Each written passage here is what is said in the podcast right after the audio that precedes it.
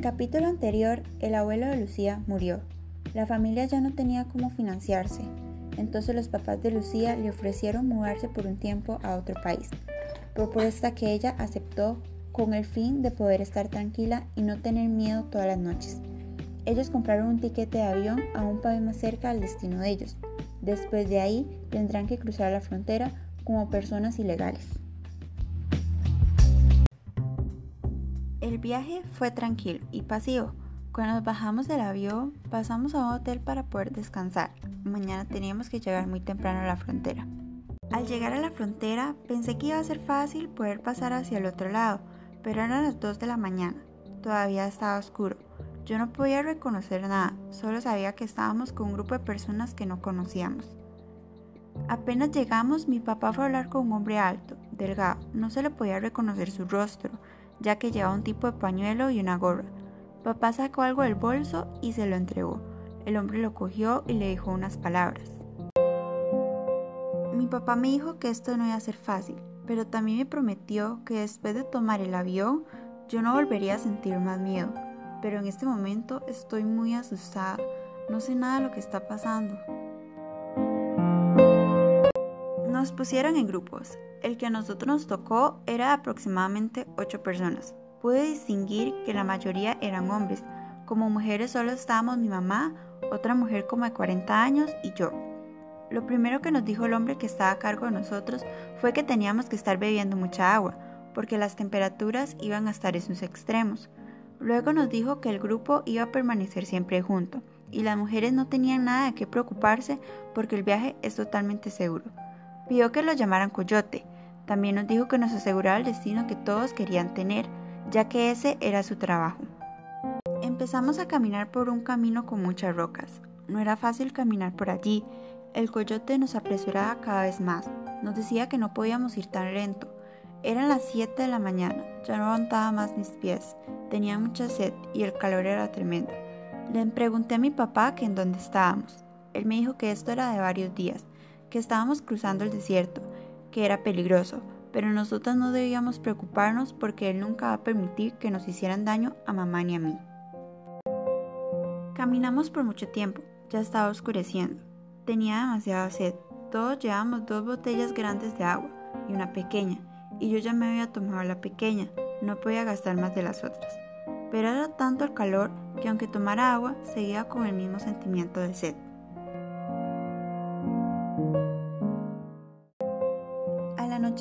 Ya no hacía calor, sino que era todo lo contrario.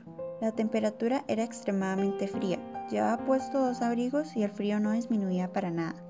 El coyote y su amigo nos metieron a todos en una cueva para que pudiéramos dormir un poco, debido a que mañana va a ser el día más cansado de todos.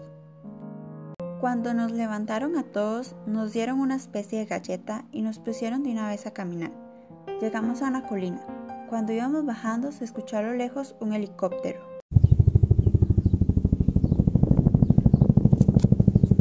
Los coyotes dieron la orden de correr, pero el problema era que la tierra estaba tan seca que uno podía resbalar y golpearse con una roca.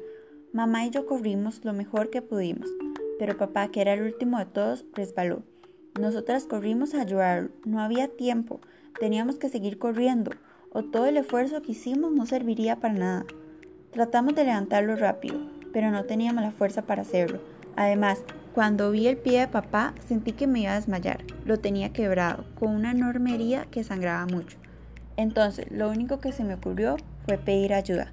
Los coyotes llegaron rápidamente y nos dijeron que nosotros teníamos que seguir corriendo y meternos a la cueva que ya estaba cerca. Mamá y yo corrimos e hicimos lo que ellos nos pidieron. Entramos a la cueva y nos encontramos con el resto del grupo. A los pocos minutos entraron los coyotes con la mochila de mi padre. Esperé a que dijeran algo de mi padre, pero no lo hicieron. Ellos lo abandonaron y le quitaron su mochila, porque era lo único que le servía de él. Yo no tenía las fuerzas para llorar ni para soportar un dolor tan fuerte como este.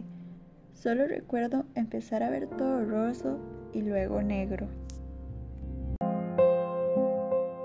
Cuando desperté ya era de noche y seguíamos en la cueva, pero seguía viendo todo roso. Tenía sed, escuché gritos de mujeres. Un hombre que no pude ver bien, me dio un poco de agua y un pedazo de manzana. Cuando me pude poner de pie, vi a mi mamá y a la otra mujer llorando y gritando. Dos de los hombres del grupo trataron de protegerlas, pero lo que recibieron a cambio fue un disparo por parte de uno de los coyotes. Y luego vi como enfrente de mis ojos violaban a la mujer que venía con nosotras en el grupo. No aguanté, me desmayé de nuevo. Era el tercer día de caminar en el desierto. Ya tenía muy poca agua. El grupo de ocho personas, el grupo que los coyotes dijeron que iba a permanecer unido, quedó integrado por cuatro personas. La mujer que violaron en la noche la mataron y la dejaron en la cueva junto con los dos hombres a los que también mataron. Estaba ya oscuro y de pronto los coyotes agarraron mi mano y me forzaron a irme con ellos. Mi madre trató de protegerme, peleando con los coyotes para que no me llevaran, pero uno de ellos sacó su pistola y le disparó.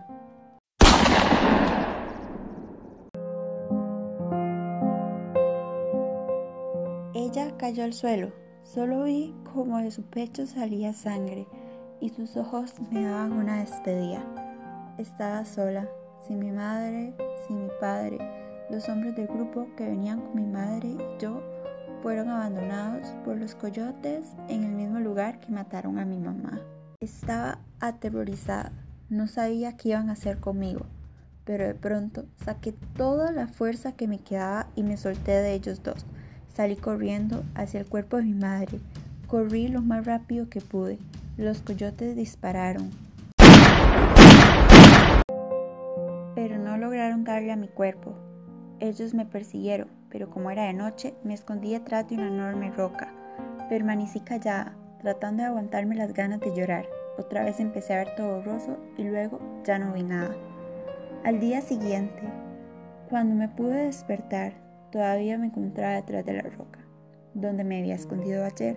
Caminé de regreso, pero estaba perdida, no sabía hacia dónde ir, así que caminé por donde yo creía que era, pero tenía sed, me dolía la cabeza, mi piel estaba seca, caliente y muy roja. Estaba mareada, me tomé el poco de agua que había en la botella, pero ya no tenía más. Necesitaba caminar mucho más, pero ya no aguantaba. Me caí. Me raspé las rodillas.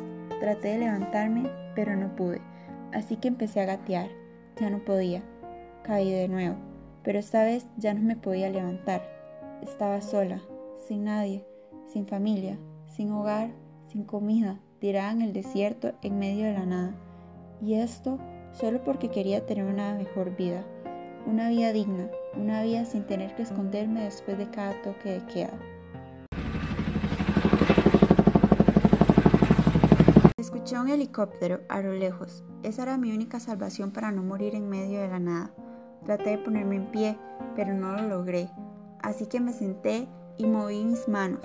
El helicóptero empezó a descender. Era la única oportunidad que tenía. Tiró su escalera y personas empezaron a descender de él, pero yo ya no daba más. Empecé a ver todo borroso. Me dolía demasiado la cabeza. Sabía que iba a estar bien, pero necesitaba descansar. Lo último que vi fue una persona que me alzó y lo último que le pude decir antes de desmayarme fue un simple gracias.